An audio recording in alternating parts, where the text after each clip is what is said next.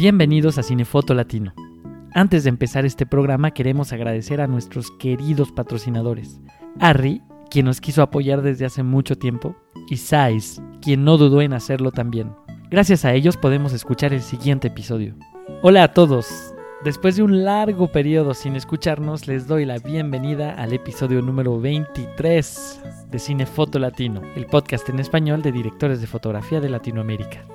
Tras dos temporadas muy bien recibidas por el público, Cinefoto Latino regresa con nuevos episodios llenos de mucho aprendizaje. Chile, México, Bolivia, Costa Rica son algunos de los países invitados esta vez. Y qué mejor que iniciar con uno de los directores de fotografía más conocidos e influyentes, Gabriel Beristain, AMC, ASC, BSC. En este episodio no podríamos dejar pasar la oportunidad de platicar con el director de fotografía de Blade 2, Caravaggio, Black Widow, entre otras, sobre sus inicios en esta fascinante carrera llena de una filmografía bastante diversa. Gabriel es miembro de la AMC, al igual que de la Academia de Artes y Ciencias Cinematográficas de Estados Unidos y de Inglaterra. Desde su paso por el CCC, su periodo en Inglaterra y hasta sus nuevos proyectos, Gabriel Beristain nos lleva a través de este recorrido en su filmografía más representativa. En esta ocasión será Milton Barrera quien ha estado con nosotros desde el principio de esta aventura, que los deleitará con esta gran entrevista. Que la disfruten. Muchas gracias, Gabriel, por aceptar la invitación a este podcast. Este, de verdad es un honor platicar contigo. Es un placer, es un placer. Este, lo primero que siempre hablamos este, cuando comenzamos un episodio es, ¿qué fue lo que te llamó la atención de hacer cinefotografía? Bueno, mira, yo creo que la cinefotografía, en, en el caso particular mío, fue un acto de sobrevivencia. Yo me consideré siempre un, un cineasta. Cuando estuve en México, eh, y que es muy curioso, acá hace unos días murió Gabriel Retes, uh, que, fue no solamente un gran amigo mío, yo lo admiré increíblemente, pero también fue mi ex suegro. Entonces Gabriel, Gabriel es, un tipo que me recuerda mucho cuando yo empecé en los 60 en el concurso de cine independiente, que él ganó, él y Burrola ganaron. Y Gabriel hizo el primer, en el primer concurso de cine independiente en Super 8 en México, estoy hablando de los 70s, este, él ganó con una película de ficción, con una película, un western, que maravilloso, que además ya lo, lo puso en las redes sociales su, su compañera. Y, y, y lo, lo, curioso de esto, te cuento esto porque es muy importante ver el contexto. Nosotros éramos, nos educamos, el cine para nosotros llegó como una necesidad de comunicarnos después del movimiento de 68. Entonces, el cine lo usábamos en una forma contestataria. Es muy curioso que en ese concurso de cine independiente, la única película que no fue política fue la de Gabriel. Era la única película que verdaderamente tenía un contenido cinematográfico eh, de ficción y no era política. Esa era la única película. Eso, eso te muestra de alguna manera que el mundo eh, de nosotros en ese momento era utilizar el cine como una herramienta. Entonces, claro, al, querer utilizar el cine como una herramienta de política, una herramienta de comunicación, una herramienta de, de contestataria, lo, lo, lo, abordamos de esa forma. O sea, yo me convertí en una gente que quise, quise usar la cámara, quise usar la dirección, quise ser escritor, quise editar, quise hacer sonido, quise entender el proceso de, de, de, de la producción cinematográfica, porque era una herramienta, era una herramienta de, política. Entonces, después entro al Centro de Capacitación Cinematográfica, primera generación. No fui aceptado de inmediato, yo fui de los oyentes pero finalmente me tuvieron que aceptar porque fui terco, finalmente Tauro, terco, terco, terco, y me tuvieron que aceptar. Entonces, eh, al entrar al CCC, lo mismo, claro, yo me apasionaba tanto con Milos Tranca en la cinematografía, como me obsesionaba con, con, con el maestro de, de guion, con, con, con García Jovi, que me, emocionaba todo, me emocionaba todo lo que era el proceso de producir una película. Producción, me encantaba producción. Me parecía maravilloso que el productor fuera gente que pudiese poner todos estos elementos conjuntos y lo hiciera. Entonces, en este proceso tan maravilloso que fue esto, cuando yo decidí emigrar, salirme de México, irme a, a buscar mi fortuna en el mundo, y terminé por una serie de razones en Inglaterra. Claro, la única opción que yo tenía de sobrevivir era eh, pues fotografiando. ¿Por qué? Porque me dieron una carta, tenía yo dos cartas cuando fui a Inglaterra. Una carta era para Vanessa Redgrave, que en aquellos entonces tenía un partido político muy, muy, muy de izquierda, muy trotskista, que se llamaba el Workers Revolutionary Party.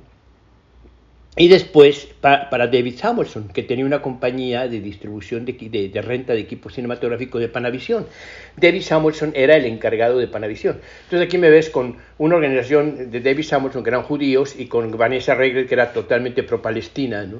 Ah, ah, yo me cambiaba, me cambiaba el sombrero en la mañana y me iba en la tarde con, con el uno con el otro. Pero lo importante es que siempre estuve muy ligado a la fotografía y eso fue lo que me permitió sobrevivir en Inglaterra. Obviamente yo no tuve becas ni tuve ninguna ayuda financiera de parte de mi familia, porque pues, no, vengo de una familia, vengo de una familia de artistas, vengo de una familia muy intelectual, vengo de una familia que, que tiene mucho renombre, pero siempre fuimos lo que en inglés se llama cash poor, es decir, no éramos gente de dinero. Entonces, bajo este contexto, ¿Qué pasa? Que llego a Inglaterra y, me permite, al entrar al Workers Revolutionary Party, aprovecho que muchas gentes y muchos de los miembros del partido pues no querían trabajar ni los domingos, ni querían trabajar en las navidades, y cuando allá ellos querían cubrir, el partido quería cubrir huelgas, quería cubrir eh, manifestaciones, quería cubrir lo que fuese necesario cubrir. Entonces yo, yo, estoy listo, estoy listo. Entonces agarraba mi camarita de 16 milímetros que yo había aprendido a usar muy bien en los años del CCC, por obvias razones, porque al querer ser eh, cineasta, entonces eso era lo que me permitía este, este, este serie de, de habilidades. O sea, me hubieran puesto a editar, me hubieran puesto a editar, me hubieran puesto a hacer sonido, hubiera dicho sonido. ¿Me explico? Pero lo que necesitaban eran camarógrafos, que saliéramos a filmar demostraciones, eh, que saliéramos a filmar huelgas, que saliéramos a buscar pickets, picket lines, que saliéramos a filmar eh, los bomberos en las navidades, en huelga, que saliéramos a filmar la huelga de los mineros. Eso era lo que necesitaban. Y yo, apuntadísimo, apuntadísimo, apuntadísimo. Entonces, claro, cuando me doy cuenta de que no tenía ninguna oportunidad de hacer el cine que yo quería hacer, que era cine de largometraje, contar mis propias historias, pues yo seguía escribiendo, seguía tratando de, de levantar mis proyectos, desarrollar proyectos. Claro, como cineasta, como, como, ya sea produciendo, de, trataba, de, comprar un librito, comprar un cuento, comprar algo, entonces como cuando entraba algo de dinerito, inmediatamente buscar qué es lo que puedo comprar. Entonces ahí el productor salía. Como director, bueno, yo tenía mis propias concepciones y mi propio lenguaje y estudiaba la forma en que yo podía contar una historia y trabajaba con actores, ¿no? Yo inclusive tenía amigos actores españoles muy buenos y hacía yo experimentos teatrales con ellos. como, como fotógrafo, bueno, pues estaba con el partido y estaba aprendiendo todo lo que es la técnica de Panavisión con, con, con, con David Samuelson y con uno de sus grandes, grandes expertos en lentes, Carl Kelly, que después se volvió toda una, una personalidad en el mundo de la, de la técnica cinematográfica. Ya murió, en paz descanse, pero que me enseñó mucho, mucho de lo que era colimación, de que era el uso de lentes, de cómo, cómo, cómo colimarlos, etcétera, etcétera. Entonces, al mismo tiempo, eso entonces yo me estaba nutriendo de todo esto. Pero claro, cuando me di cuenta de que el cine que yo quería contar, que era un cine de ficción, que quería yo dirigir, quería contar mis propias historias, y lo mismo como una herramienta, pues yo no iba a poder hacerlo en la perspectiva donde estaba.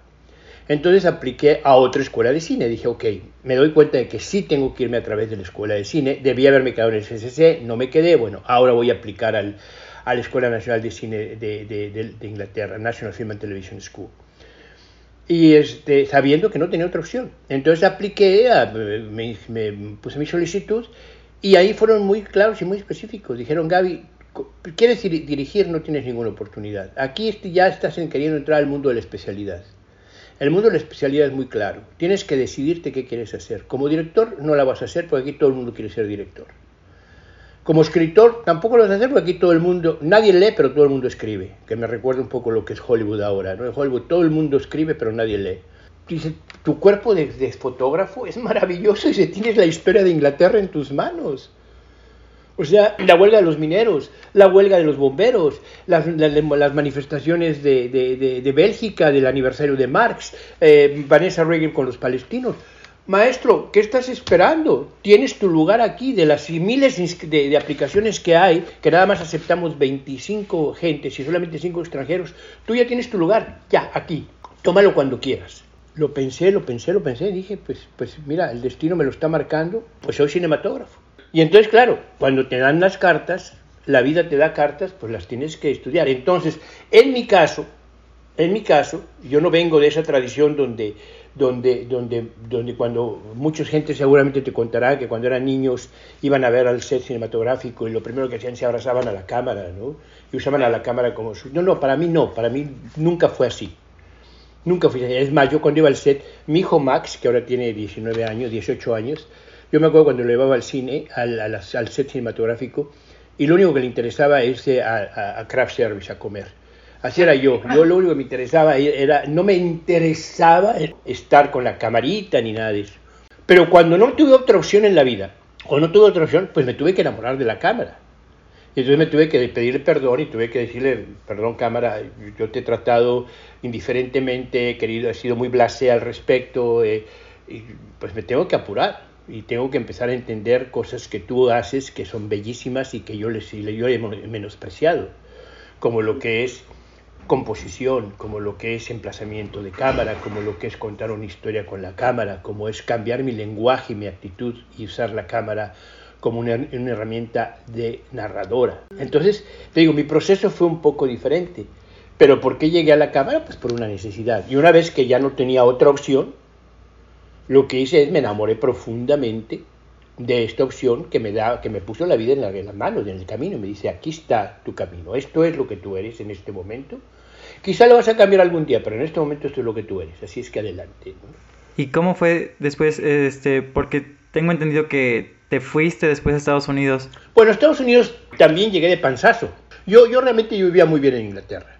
Cuando salgo de la escuela de cine, eh, se da una coyuntura muy interesante en Inglaterra. Se dan dos, dos cosas. Uno, se abre el canal 4, el, cuarto canal en la televisión inglesa, que, empieza, que hace un departamento de cine. Entonces ellos empiezan a producir sus propias películas que fue el primer experimento en que la televisión producía, ¿no? que ahora pues todas las, todas las televisiones, ahora cable y todo esto, pues tienen sus propias producciones. En ese momento el Canal 4 empezó a hacer sus propias producciones. Entonces hay una gran demanda de técnicos y de gente creativa. Y por otra parte también nace el videoclip. El videoclip se va a la calle. El video, los, la, la música sale del estudio y se va a la calle. ¿Quién hizo el primer videoclip? Yo no lo sé. Yo no sé si fue Derek Jarman con, con Working Class Hero, con, eh, o, o, si fue, eh, se discute si fue, eh, eh, quiénes han sido, quién hizo el primer video, el videoclip. Se, hay una gran discusión al respecto, ¿no? Ah. Pero este, lo importante es que pues yo fui parte de esa generación, la generación en que los cineastas empezaron a hacer peliculitas chiquitas en la forma de un videoclip en las calles de Londres. Y entonces ya fue cuando, cuando se ese fenómeno. Entonces eso me permite entrar a este mundo muy rápidamente. Quizás si no hubiese pasado ese fenómeno, a lo mejor estaría todavía buscando trabajo. Pero este, se da esto. Y entonces empiezo a trabajar y después al salir de la escuela, mi segunda, yo ya estaba al año, a los dos años, porque traté de regresar a México, pagar mis deudas porque debía mucho dinero, devaluaron la moneda en aquella época López Portillo. Sí. Entonces, tuve, finalmente me tuve que regresar a Inglaterra. Hice una película con un gran, con un gran cineasta colombiano, Carlos Mayolo, que fue técnicamente mi primera, primera película en Colombia, en Cali. Y con ese dinero me regresé a Inglaterra.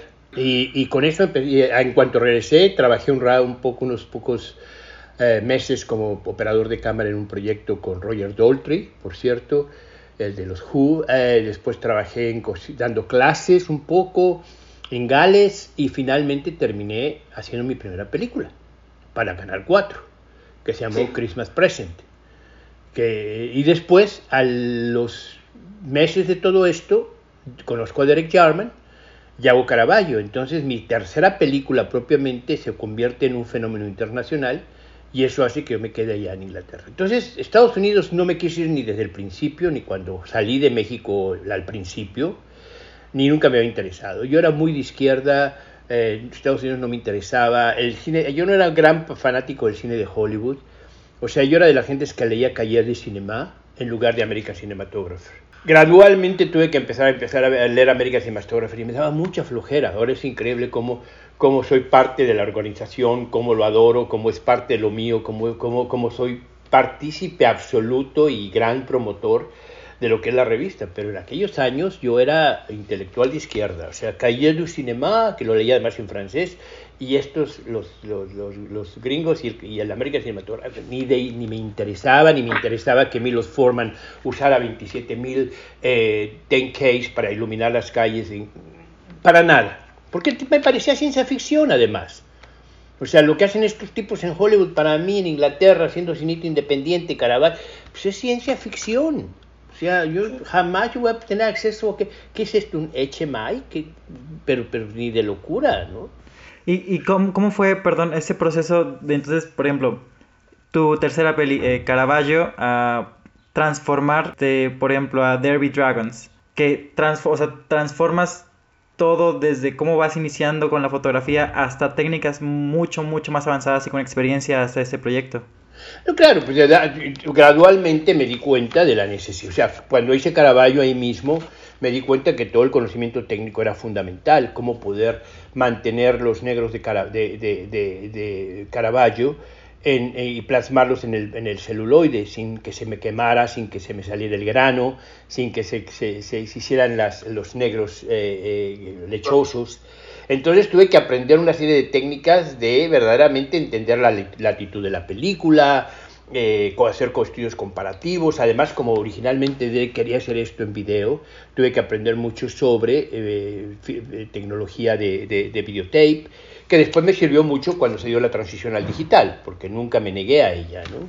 Entonces, en este proceso, claro, yo fui aprendiendo, pero como te lo repito, finalmente cuando la vida me pone esto, esto en el camino, pues me convierto en una gente, en un amante absoluto, y digo, sí lo voy a aceptar, y me quito los otros sombreros, me quité el sombrero de productor, me quité el sombrero de director, me quité el sombrero de guionista, eh, y me dedico absolutamente a la fotografía.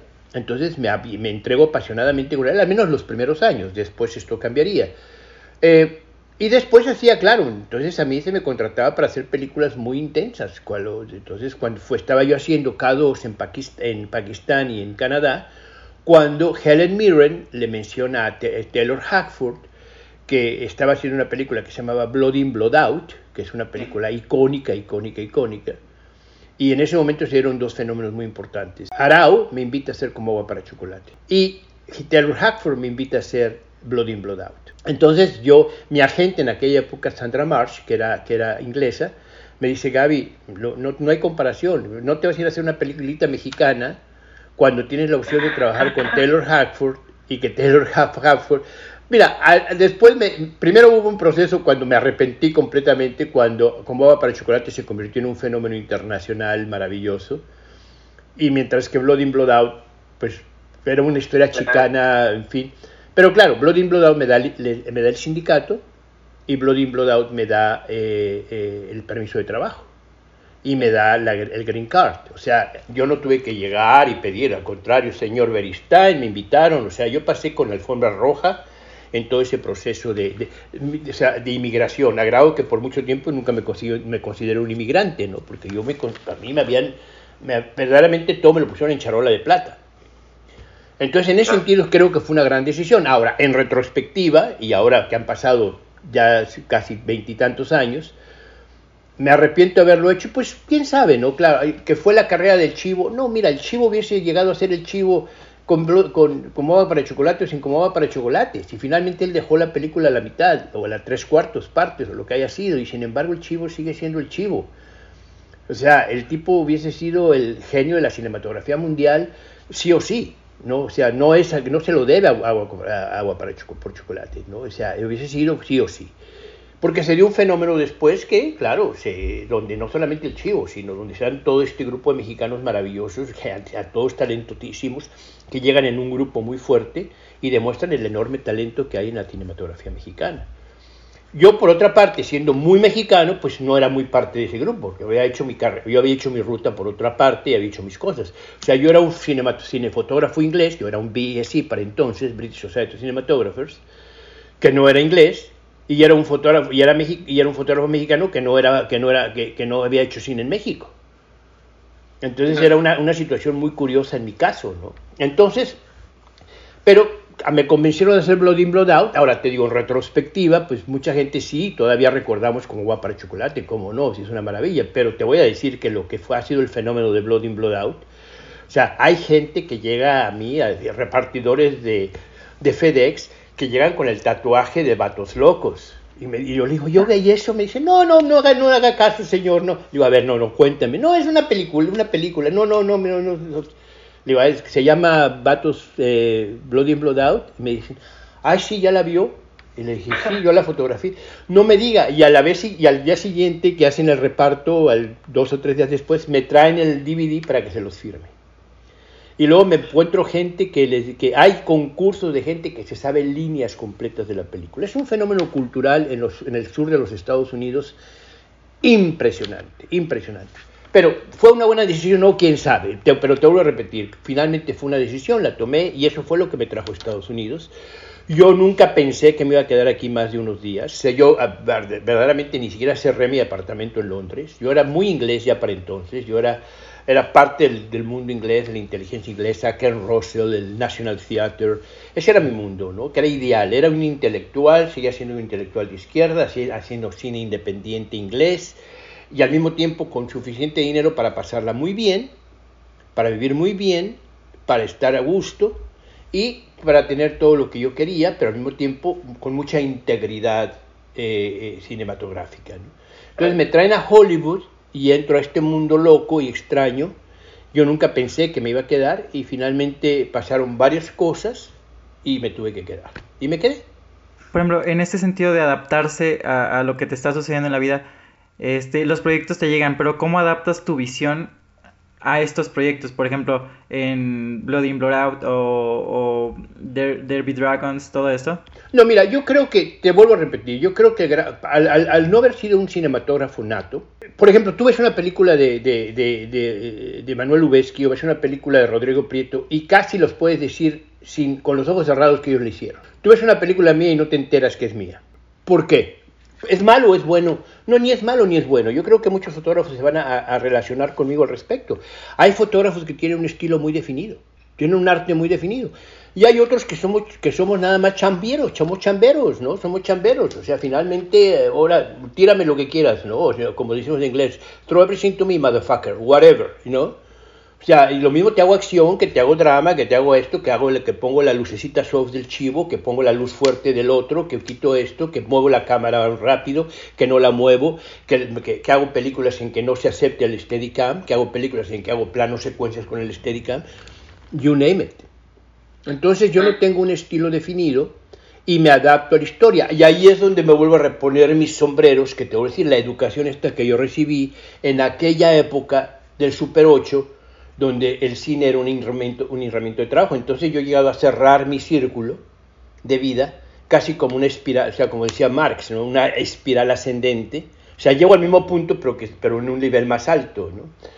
donde he tratado de buscar la forma de, de adaptarme a las historias, de contar la historia con la cámara y buscar la forma de adaptarme y que la historia me rija a dónde quiero llegar con la historia y buscar estilos cinematográficos para cada historia que aunque sacrifiquen mi propio estilo, mi propio punto de vista, que por ejemplo eso lo logra el Chivo y lo logra eh, Rodrigo muy bien, que ellos sí hacen lo mismo que yo, o sea, se adaptan su cinematografía a la historia, pero sin sacrificar su estilo. Mientras que yo no, yo sí de alguna manera hago mi estilo completamente secundario y estoy buscando la forma de contar mejor la historia desde mi punto de vista, aunque para esto tenga que sacrificar mi estilo.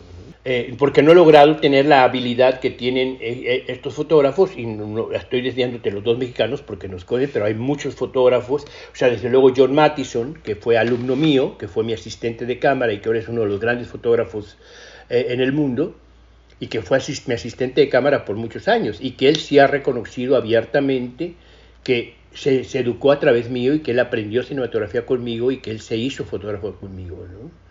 Entonces, como John sí ha aceptado y como él, a pesar de trabajar con gente tan profundamente poderosa desde el punto de vista visual como es Ridley Scott, mantiene su estilo visual y mantiene un estilo visual por encima de todo. Entonces yo tengo una tremenda admiración por ellos, ¿no? Por John, por ¿por qué? Porque ellos mantienen el estilo visual independientemente, mientras que yo sí estoy muy no tengo ese estilo visual tan profundamente arraigado, porque no vengo de esa tradición tan arraigada visualmente, y sí soy más, vuelvo a repetir, que usar un término más popular, soy chambero, ¿no? o sea, busco, busco cualquier estilo. Entonces, como tuve que aprender de esta forma, hay, hay, estilos cinematográficos que a mí me atraen mucho, que de repente digo, ay, mira, Néstor Almendros, qué maravilla y esto, pero no aplico a Néstor en cada película.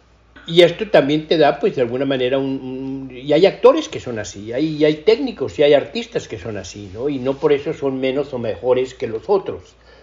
Eh, es un estilo, y ese es mi estilo.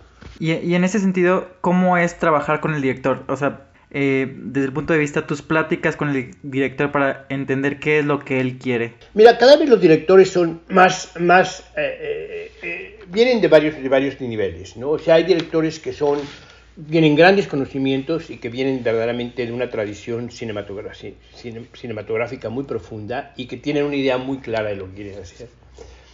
Hay directores que vienen, vienen de una tradición más oral, entonces, eh, eh, donde, donde, necesitan más nuestra ayuda desde el punto de vista visual.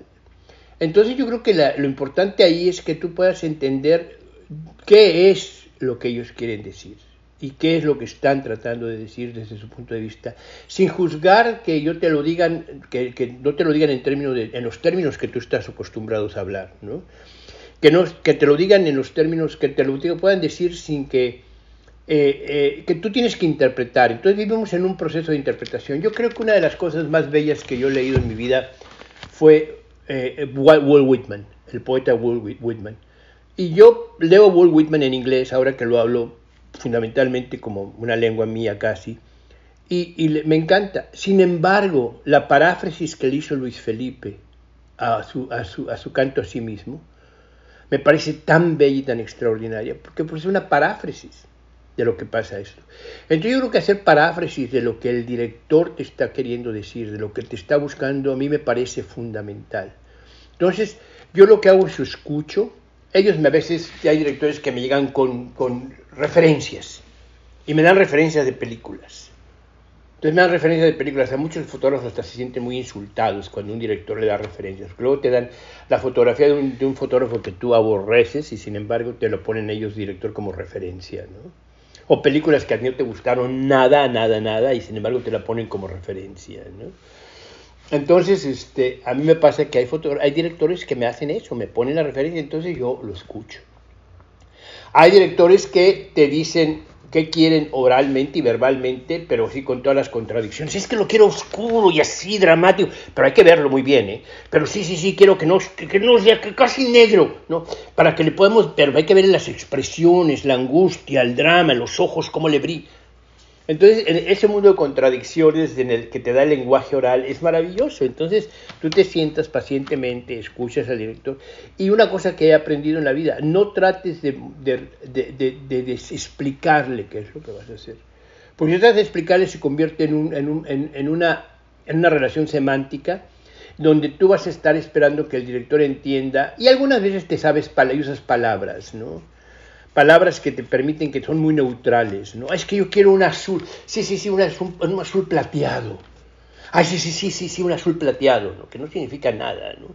Pero buscas términos que sean, tengan una neutralidad verbal, una neutralidad semántica, y además una cierta belleza semántica que te permita más o menos tranquilizar más que convencer al director que se dé cuenta de que tú estás en un proceso, por lo menos que entienda que tú estás entendiendo lo que él quiere. Pero tú internamente, internamente lo que tú estás haciendo se entiende un proceso de entendimiento personal de lo que el director quiere y de respeto al director, porque finalmente yo quiero que yo quiero tratar al director mío como yo quisiera que un, que un fotógrafo me tratara si yo estuviese dirigiendo.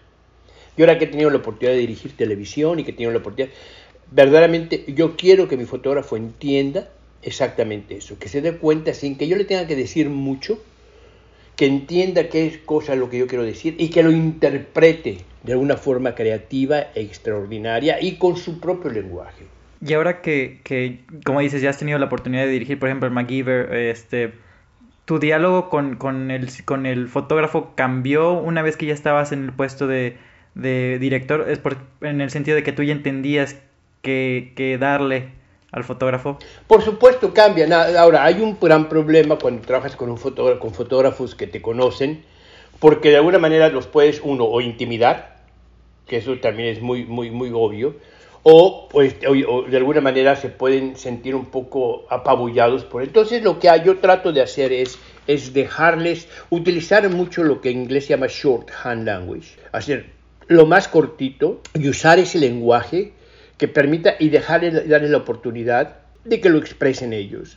Ahora, hay, hay fotógrafos que son que tienen una gran obsesión por la luz. Yo he tenido una gran obsesión por la luz, pero sobre todo una gran obsesión por la cámara. A mí me gusta mucho mover la cámara y utilizar la cámara como un objeto narrativo. Entonces, de alguna manera, como que les permito, les dejo, no les permito, les doy, abro las posibilidades para que el fotógrafo se exprese con la iluminación de la mejor forma que él quiera, dentro de las posibilidades de lo que yo estoy presentando con las cámaras.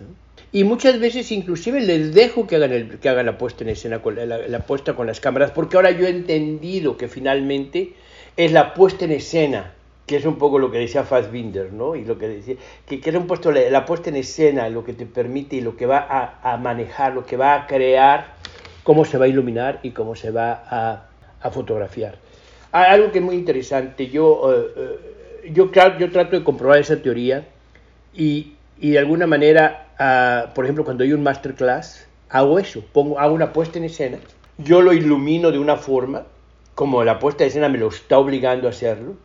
Y entonces esa misma puesta en escena hago dos o tres grupos de participantes y les digo, ahora ustedes lo van a hacer, diferente a lo que yo hice. Y en la mayoría de los casos te das cuenta que tampoco es tan diferente, que hay cambios interesantes, creativos y muy interesantes, pero que finalmente están mucho dentro del mismo contexto, porque esa puesta en escena ha demandado casi su propia su propio lenguaje cinematográfico. Este, por ejemplo, y centrándonos en alguno de tus proyectos así puntuales, eh, por ejemplo, Caravaggio, que yo sé que fue hace ya varios años, pero ¿cómo fue tu proceso para llegar con el director a la estética de esa película?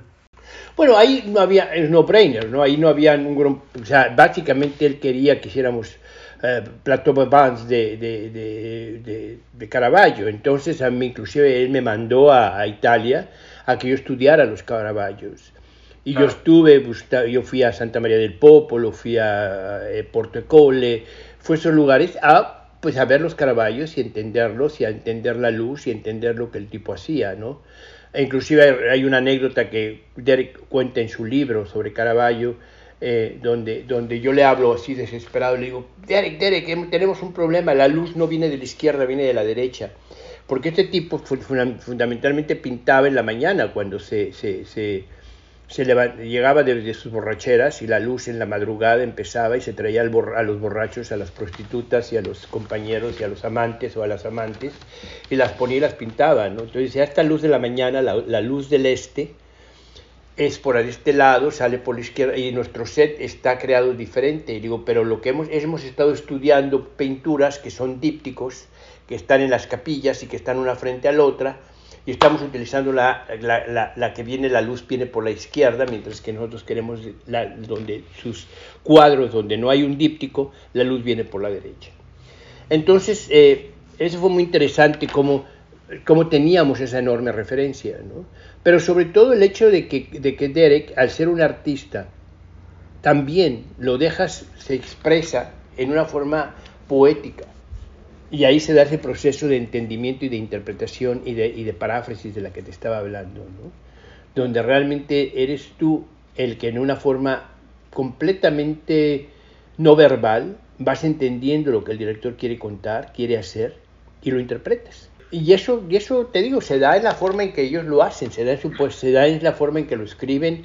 O, has, has mencionado, por ejemplo, eh, Derby Dragons, Roland Joffey Roland Joffé es un tipo que tiene una enorme, enorme, enorme experiencia y claro, lo que Roland Joffé hace es, él crea todo un set eh, eh, eh, de método, donde verdaderamente desde el momento en que el actor entra ya se olvidamos todo debe haber un silencio casi, casi profundo, donde verdaderamente no se puede hablar, donde al actor hay que dirigirse por, su, por el nombre artístico, por el nombre del personaje y no por su nombre verdadero, etcétera, etcétera. Entonces, él crea un set, un set de método.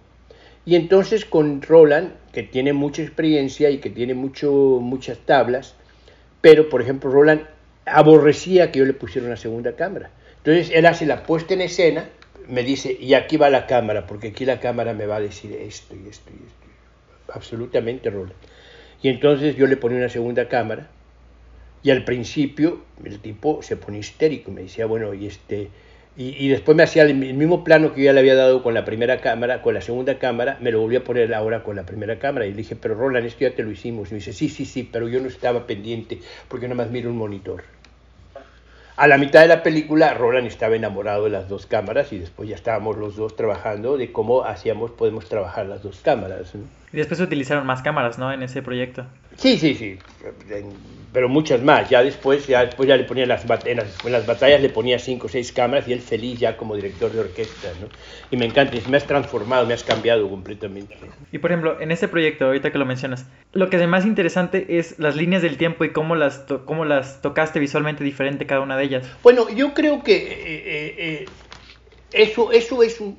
Mira, por, es, fascinante, es fascinante porque es una, es una consideración eh, de, lenguaje visual muy claro, o sea, son parámetros muy claros y, cuando hay parámetros muy claros es muy, es muy fácil eh, explicarlo, sobre todo explicárselo a toda tu gente. ¿no? mira, todo esto empezó no realmente en, en, en Derby empezó con Blood in, Blood Out.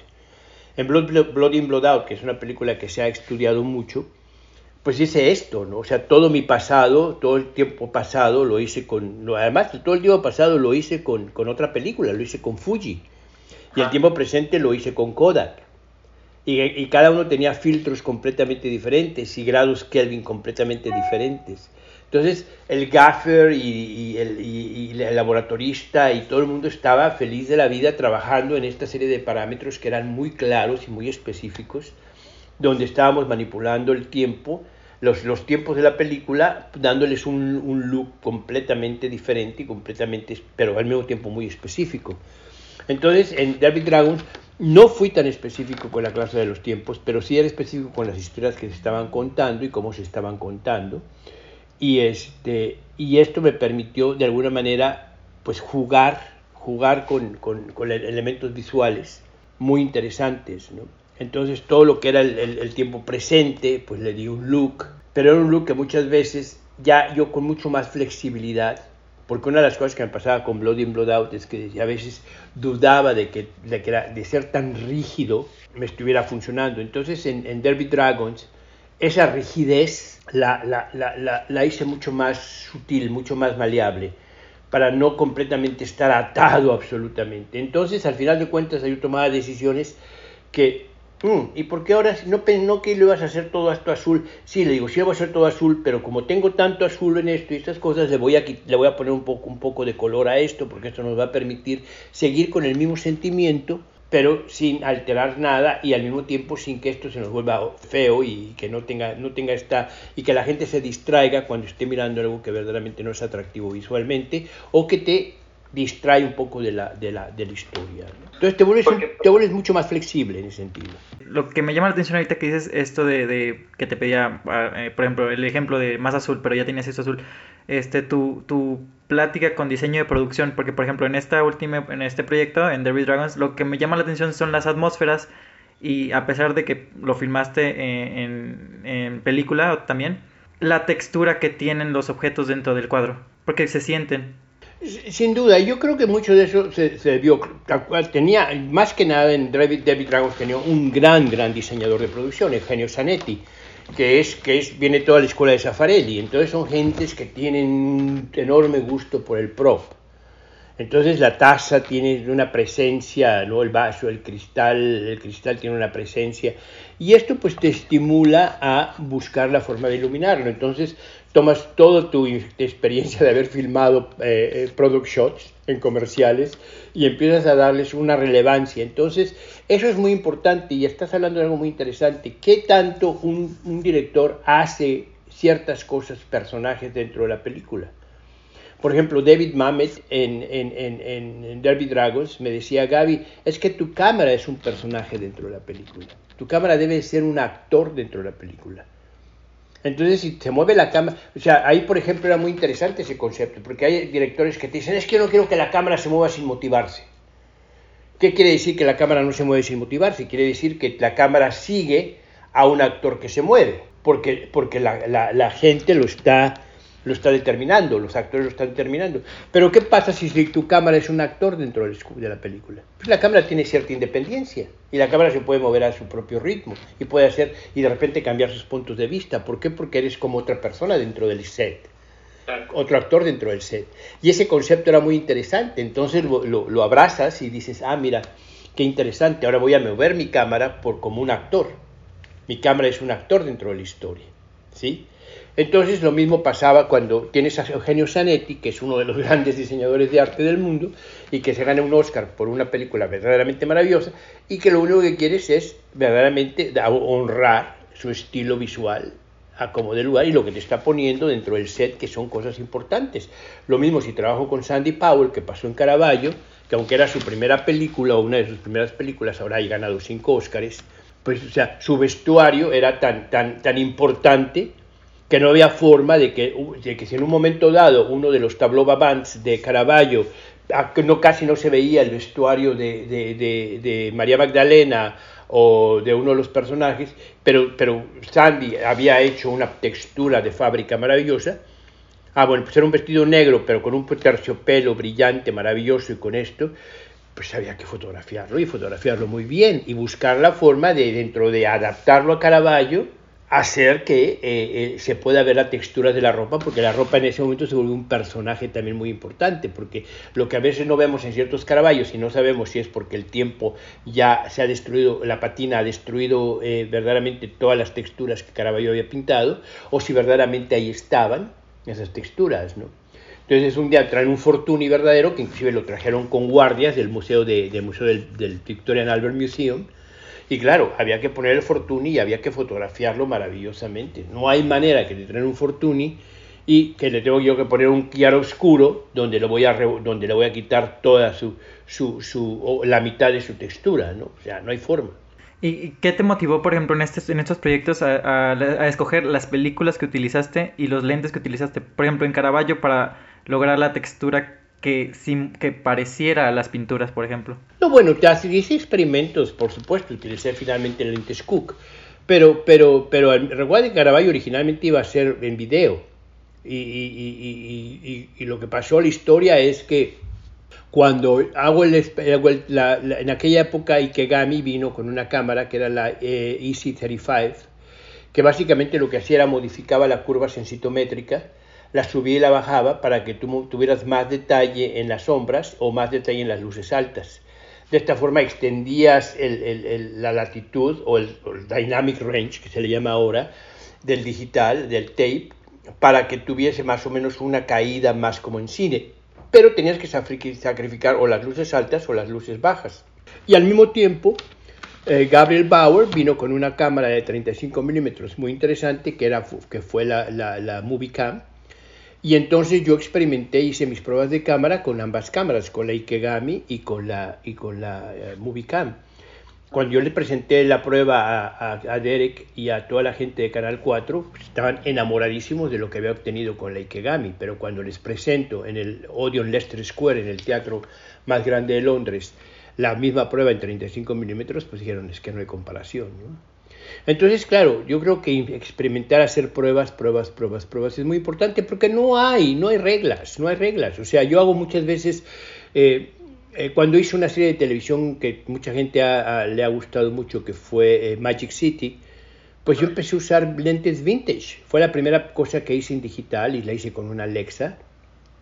Y claro, la usé lentes vintage, los Super Volters. Y después ya los Super se convirtieron, pero yo fui, creo y tengo entendido que, que, Magic City fue la primera serie de televisión donde se utilizaron los Super que eran los lentes que se utilizaban en El Padrino, porque eran los lentes que utilizaban las cámaras, las cámaras de, de, las, las, Mitchell, que eran las cámaras que tenía Coppola. Y entonces, inclusive, cuando en, El Padrino 2 ya, la, ya no querían usar la Mitchell porque ya para entonces ya, había, ya habían desarrollado la Panavision, la Panaflex, sin embargo, Gordon Willis, que era su fotógrafo, decidió continuar con el look de la Mitchell porque fue el look que ya habían establecido desde el Padrino 1.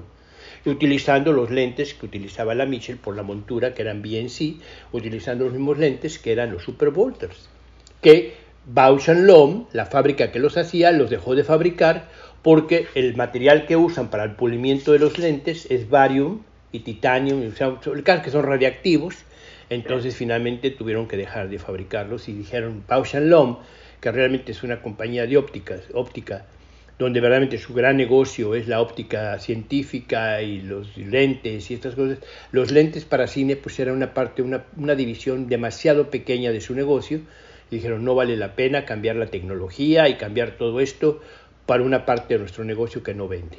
O sea, estamos compitiendo contra Cook, contra Arri, contra 20.000 eh, fábricas Ingenier, olvidémonos. Pero los lentes son, tienen una, textura maravillosa que trabajan absolutamente estupendo para, eh, para, que trabajaron para Magic City. Entonces, yo lo que hago siempre es experimento y busco qué lentes se pueden utilizar. Ahora que terminé, eh, que terminamos eh, Black Widow, pues era lo mismo, ¿no? Utilizamos lentes para visión vintage de la primera generación de los paravisiones porque era perfecto para la, la película, ¿no? Por ejemplo, ahorita que mencionas eso que se me hace interesante, Black Widow, este, lo que me llama la atención y que te quería preguntar es tu trabajo, este, porque supongo que en esta película hubo mucho este, green screen o blue screen. ¿Cómo trabajas tú con la óptica para este tipo de situaciones y tu trabajo con, con en postproducción, por así decirlo, para que el resultado sea el que tú tienes en mente? Bueno, mira, finalmente, cuando hacen películas tan grandes a ese nivel y que son y que visual effects y efectos visuales está tan involucrado, desde muy, desde muy al principio se hace, cada lente que usa, se hace, ellos hacen un, lo que le llaman mapping. Ellos hacen un mapping de lente, ya tienen toda la información técnica del lente en sus computadoras y en sus computadoras ya las tienen. Entonces, para, cuando vamos a empezar a, a, filmar, ya cada lente ellos ya lo tienen completamente registrado y ya sabemos cómo, cómo se comporta en el mundo digital. Entonces, el trabajo con efectos visuales, más que después en postproducción, es durante la producción. Yo trabajo mucho, mucho con ellos en producción. Antes, por ejemplo, cuando hice Blade 2 con, con, con Guillermo del Toro, eh, ah. pasó una cosa muy curiosa. Hicieron un, era mucho 3D, apenas era el inicio del 3D, y eh, eh, la compañía hizo un efecto visual y no nos gustaba nada. Y finalmente Guillermo me pidió que fuera yo, inclusive a, a, a Portland, no, no, perdona, a, a Oakland, California, a entrevistarme con la, con la compañía de efectos visuales y trabajar con ellos tratando de ver dónde estaba el problema del, del efecto. Pero básicamente, básicamente el, ya toda la información ahora en nuestros días, como con, en el mundo digital, como se da la metadata, ya, está, ya, ya tienen toda la información ellos, ellos ya tomaron, ya pusieron las esferas, la de gris, la, la, la, la eh, eh, brillante, ya tomaron toda la información técnica, ellos ya están listos para llegar a postproducción y tú saber que te van a respetar el estilo, el estilo de lo que tú estás creando. No hay manera que ellos se van a salir de, del estilo que tú creaste porque inmediatamente que hay un desmache o que no se macha perfectamente, se va a hacer muy claro y se va a ver. Y es ellos los que van a tener que rehacer el efecto y buscar la forma de iluminarlo eh, correctamente. Porque claro, porque el grueso de la escena pues es, es, lo que tú has creado. ¿no? Entonces, en ese, sentido, en ese sentido, ya trabajamos muy mano a mano. Si fuera la película todavía en cine, entonces sí, seguramente estaría mucho más envuelto en el, en el proceso de postproducción. Pero en el mundo digital ya casi los puedes dejar que una vez que terminamos de filmar, eh, ellos van a mandar el material y el material va a estar perfectamente acorde con el resto de la película. Y por ejemplo, ¿crees que cambie tu manera de, de, iluminar, de, por ejemplo, desde películas chicas hasta, por ejemplo, este monstruo que es Black Widow? No, mira, finalmente, finalmente yo pienso que, que todo tiene que tener, que vuelvo a, contar la historia. Si tengo en un momento dado un diálogo, una conversación entre, eh, que era Scarlett Johansson y, y, y, y Florence Pugh, Ah, las dos bellas, las dos maravillosas, las dos extraordinarias actrices, eh, tienes que ser muy cuidadoso de que, de que los estés filmando, sobre todo en este mundo donde, donde, donde somos, hemos llegado a ser tan frívolos. No las quiero hacer hermosas, no las quiero hacer bellas, porque muchas veces los mismos actores dicen, no, no, no me, no me hagas glamorosa, tampoco quiero parecer este, una modelo de, de, de, de comercial Pero lo, que tampoco puedes hacer es no iluminarlas de una forma que de repente la audiencia, en lugar de estar viendo lo que ellas están diciendo y la actuación, estén mirando que tengan una sombra que le está cayendo aquí de las pestañas en el ojo, ¿no? O que estén viendo que tengan una comisura aquí que... Entonces, tiene que ser muy cuidadoso en la forma en que lo ilumina. Finalmente son súper, súper estrellas en ese sentido. ¿Haría yo lo mismo con una película independiente? O sea, te estoy dando este ejemplo como, como un ejemplo muy básico, ¿no? ¿Haría esto con una película independiente? Seguramente lo mismo, seguramente haría lo mismo. Pero ¿qué va a pasar? Que yo con la película, la película El Super Monstruo, si yo necesito dos horas para iluminar a Scarlett Johansson, porque verdaderamente no, está, no, no podemos darnos el lujo de no iluminarla perfectamente bien, las tengo en una película independiente no las tengo, ¿no? Entonces, en la película independiente se da el mundo del compromiso. Tienes que decir, ay, es lo más cercano que puedo quedar, espero que me, esté bien, en fin, ¿no? Que finalmente en la Super Monstruo también va a pasar, que un momento en que el director se va a desesperar y te va a decir, Gaby, ya, ya, ya, ya se lo quitamos después en efectos visuales, ¿no? Aunque tengan que hacer una, que se vayan, tengan que gastar 100 mil o 200 mil dólares, ¿no? Pero... Eh, finalmente cuando estás haciendo una película, lo único que vas a tener en la superproducción es un poco más de tiempo. Un poco más de tiempo, pero no más, ¿eh? El mismo espíritu, el mismo, la mismo, el mismo commitment, la misma ah, voluntad de hacer algo perfecto y que sea placentero, importante y que cuente la historia y que se adapte a lo que tú quieres contar en la historia, creo que es la misma filosofía. En ese sentido creo que no cambia creo que no cambia. Yo le decía, hace mucho tiempo, yo daba, cuando daba mis clases en, en, Gales, eh, llegó un alumno y me decía, mira, mira, mira, en aquella época se usaban unas lamparitas del Red Head y el, y el Blonde. Y me decía, mire maestro, lo que hice con, con, con, con un Red Head, esta, esta fotografía que hice, tenía un solo Red Head. Y le dije yo, bueno, ¿y por qué tenías, y por qué lo hiciste nada más con un Red Head? Y me dice, ¿por qué no tenía otra lámpara? Ah, yo le dije, ah, muy bien, le digo, el día que tengas un camión lleno de lámparas, y que la hagas con una red head porque fue una decisión creativa, entonces te creo que estás haciendo un trabajo creativo. Ahora lo estás haciendo es por necesidad y te quedó muy bonito, no cabe la menor duda, pero no tuviste una decisión creativa, y eso es lo que hay que pensar. Entonces lo mismo pasa, ¿no? que cuando estás con una película tototota y tienes todos los recursos, ¿no? O sea, lo importante es que no te vayas con la finta de utilizar la grúa de 50 pies o de 75 pies porque ahí la tienes, ¿no? O sea, muchas veces ya tengo la grúa ahí de 75 pies y no la uso en todo el día. Oye, pero no usaste la grúa. Pues que no la necesitamos. En una película independiente pides la grúa, para empezar te tardaste tres días en convencer al productor que la necesitabas, o el día que la tienes ahí o la usas o la usas, o te la inventas, me explico. ¿Todavía crees, a pesar de, todas estas transformaciones que ha habido, por ejemplo, el, paso al digital, este, los efectos visuales, el, por ejemplo, el, 3D cuando estaba Blade, eh, ahora los efectos visuales con Black Widow, ¿hay algo que te sorprenda ahorita de tu trabajo? Bueno, yo, mira, me sorprende algo que es muy importante. Cada, eh, yo, alguien me decía, hablaba yo con una amiga ayer, con una gran amiga cinematógrafa, y me decía, y estábamos hablando del amor, y estábamos hablando de de cómo, de cómo cuando te enamoras eh, muchas veces vas, regresas otra terminas una relación y la terminas mal y luego regresas y así cometes los mismos errores en la siguiente relación.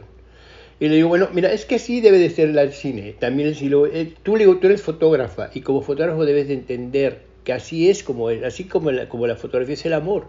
Tú vas a entrarle a una relación sin prejuicios sin pensar que vamos a hacer una cosa que, ah, esto ya lo hice, no, ay, no, no, no trabaja, o pensar que, oh, ya, been there, done that, ya lo hice, ya, ya, ya, ya lo pasé.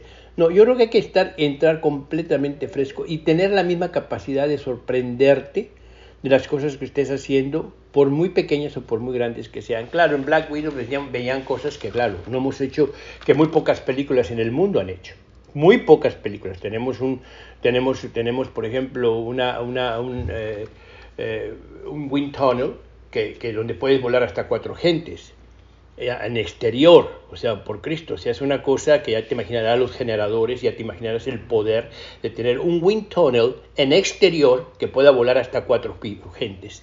Pues es una cosa que dices, o sea, hay dos películas que lo han hecho, ¿no? Mission Impossible y nosotros, y se acabó. Entonces, este, eh, no deja de sorprenderte por, por, por, por, la espectacularidad de lo que eso sucede, ¿no?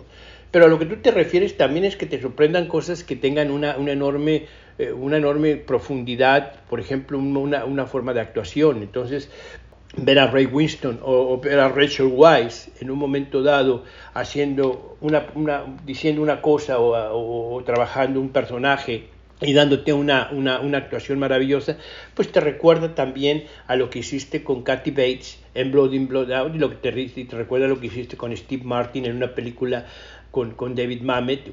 Me explico, o sea, finalmente cada una tiene, te sigue sorprendiendo, ¿no? Y muchas veces cuando tú sabes, pones la sorpresa maravillosa es cuando tú pones la cámara y que dices, bueno, es que esto lo hice 20 veces y nunca ha funcionado, nunca ha trabajado, siempre ha sido un desastre y esta vez sí te funciona.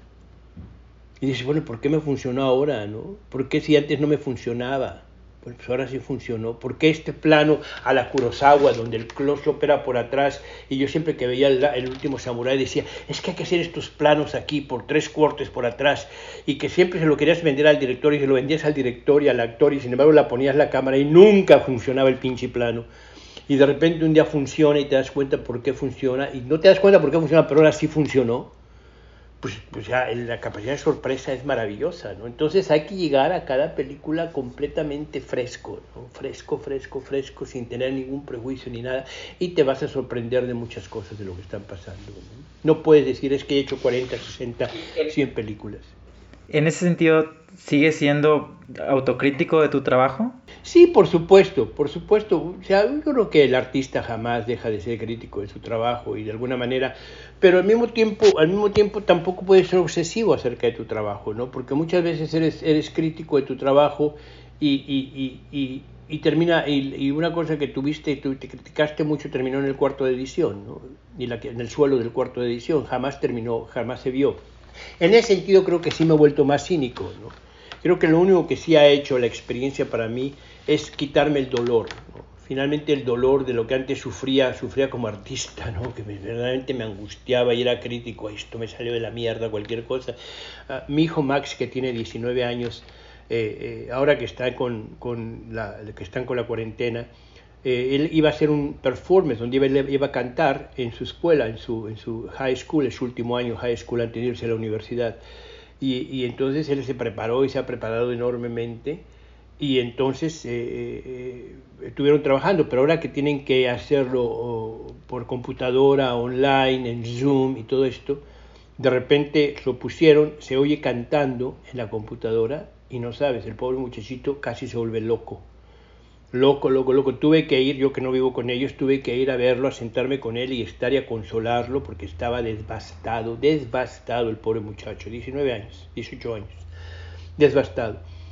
¿Qué pasa? Que, claro, eres súper crítico en esa, cuando eres joven, cuando empiezas, ¿no? A mí lo que ya me ha enseñado, te vuelves un poco más cínico, dices, mira, a lo mejor terminé en el cuarto edición, cosas que tú has hecho que te parecen una maravilla, que lograste a toda costa, que lograste hacer un actor llorar porque era muy importante, porque era muy emocional, y un actor que en su vida se ha quitado, se ha, abierto el corazón a nadie, que siempre ha tratado de jugarla como I'm very cool, very cool, very cool, y de repente tú logras convencerlo como actor, y llega el productor y te dice, ay no, a mí no me gusta que llore y te la quitan, ¿me explico? Entonces, la, juega en los dos caminos, haces cosas que te parecen una maravilla y que te las quitan, haces cosas que te parecen una, una, una porquería y nunca terminan y nunca terminan en el cuarto de edición, o que de repente eh, terminan, en terminan en la película y nadie se entera que es una porquería, nadie se entera que es una porquería.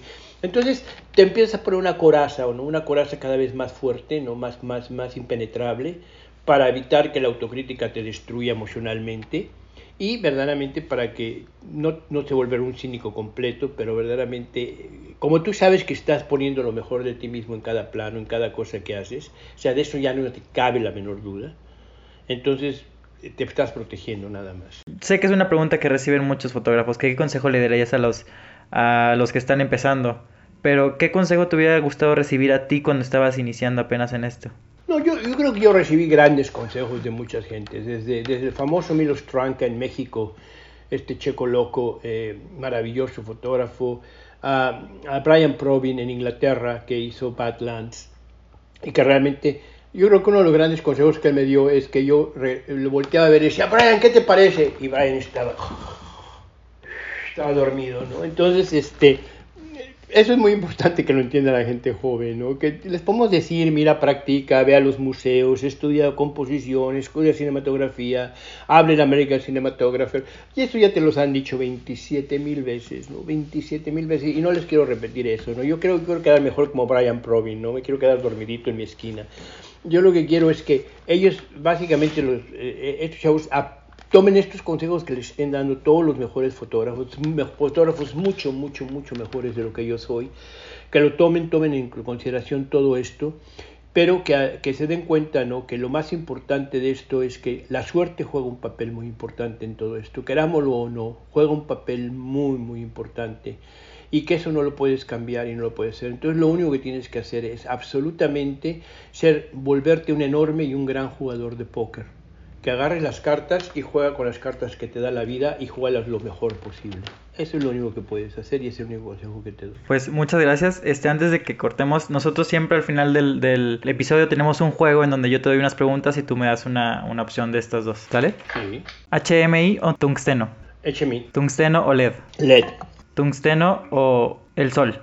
El sol. Fija o cámara en mano. Fija. Telefoto o angular. Angular. Óptica nueva o vieja. Vieja. ¿Esférico o anamórfico? Anamórfico. ¿Celuloide o digital? Celuloide. ¿1.3 o 5.6? Nada más muevo una cosita de luz y ya estamos o necesito media hora. Necesito media hora. ¿Una sola cámara o dos? Dos. ¿Nueva ola francesa o nuevo Hollywood? Nueva ola francesa. ¿Color o blanco y negro? Blanco y negro. ¿Raúl Cotard o Vilmos Sigman? Vilmos. ¿Néstor Almendros o Gordon Willis? Gordon Willis. Bueno, pues eso sería todo. Un honor nuevamente decírtelo, platicar contigo. Este, y pues espero que, que próximamente nos volvamos a encontrar. Con mucho gusto. Saludos a todos al EGC. Estas fueron las palabras de Gabriel Beristain. Esperamos que les haya gustado. Recuerden visitar la página de este podcast, cinefotolatino.com y los invito a que dejen sus comentarios ahí o en su plataforma de podcast preferida. No olviden abonarse a Cinefoto Latino para que reciban una notificación cada vez que un nuevo episodio esté disponible. Este podcast es una producción independiente. La edición y mezcla fue realizada por Roberto Chávez. Una vez más agradecemos a nuestros patrocinadores Arri y Saiz quienes hacen posible que podamos seguir trabajando en este proyecto. La música es una obra de My Single Liz y se llama The Moon que pueden encontrar en SoundCloud y de la cual dejaremos un link también en nuestra página web. Nos vemos en el próximo episodio.